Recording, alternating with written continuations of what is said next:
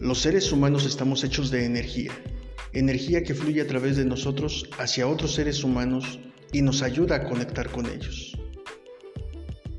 La frecuencia en la que vibra nuestra energía está determinada por nuestras emociones, nuestras experiencias de vida y la actitud con la que enfrentamos dichas experiencias. Por ello es importante que te vuelvas consciente de lo que cada experiencia que vives provoca en ti y la actitud que asumes ante eso. Mi nombre es José Luis Rangel y este es tu podcast Frecuencia Emocional.